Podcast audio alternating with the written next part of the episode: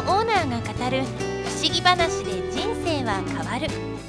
この番組は天然石のショップを運営していく中でさまざまなお客様からお聞きした信じられない話感動話怖い話面白い話などエピソードを交えてご紹介しています。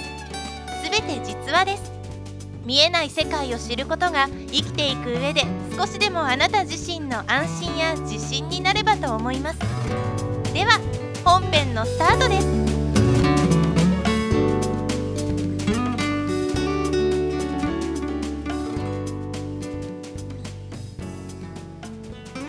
こんにちは。天然石のりの店長河野です。しばらく精霊の話が続いておりますけれども今回のこの話はかなり奇抜です。ですから多分信じてもらえないんじゃないかなという話なんですがけれどもそれを承知でお話をいたしますね、えー、もともと普通に生活をされておられる方には精霊そのものの話というものも信じられないと思うんですけれども特殊な体質を持った方というのは通常では見えないものが見えたりするっていう現象はやっぱりあるみたいなんです。で今回は、えー、かなり奇抜ですね。これもうちのお客さんのお話なんです。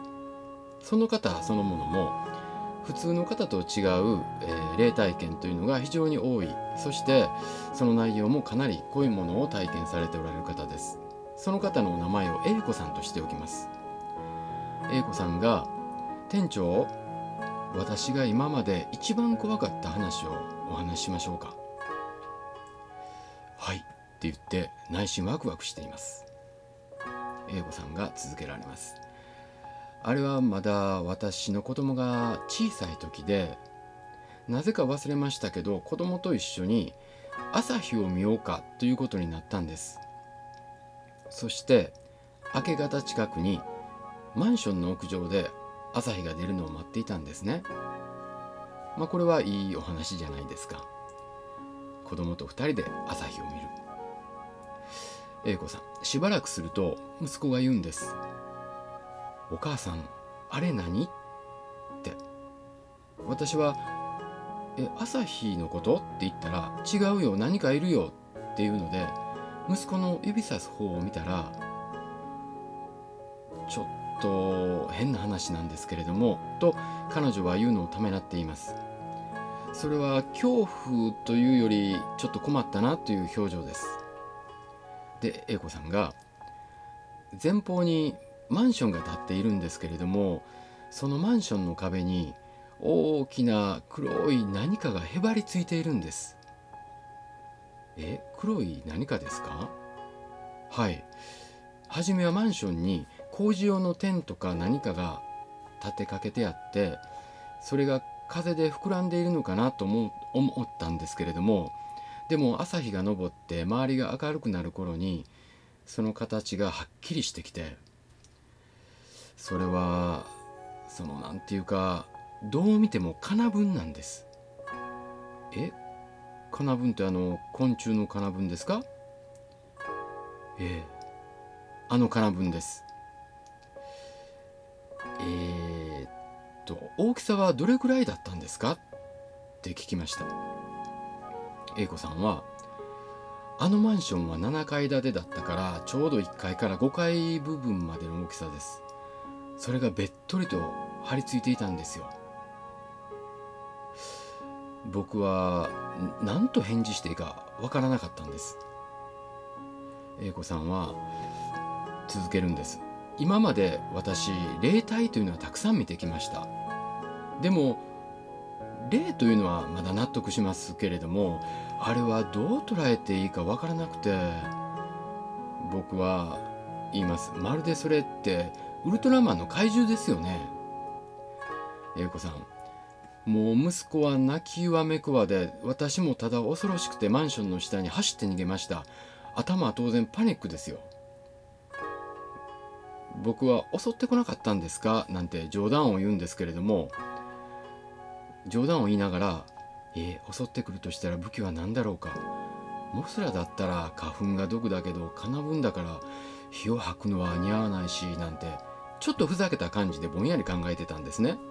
どうしてもあまりにも奇抜すぎてウルトラマンの怪獣というイメージから抜け出されなかったんです。A 子さんは真面目に話します。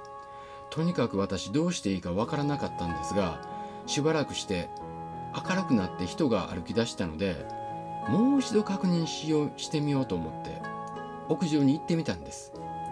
すると何もいませんでした。マンションには当然テントなども立てかけてなくて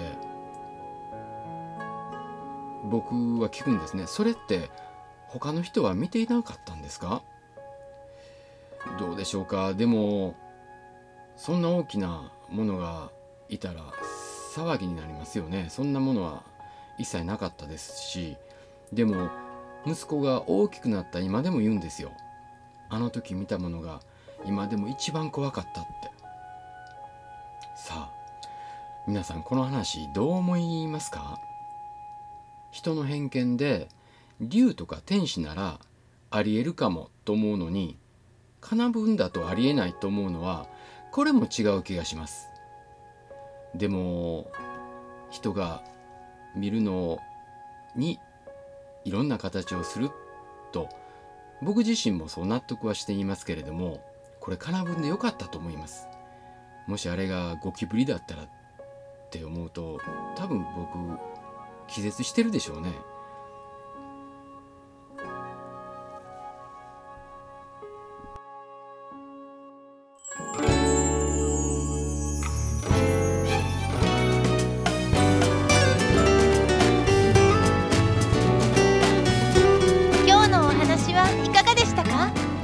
ポッドキャストではいつものブログの中から内容を選んで話しています。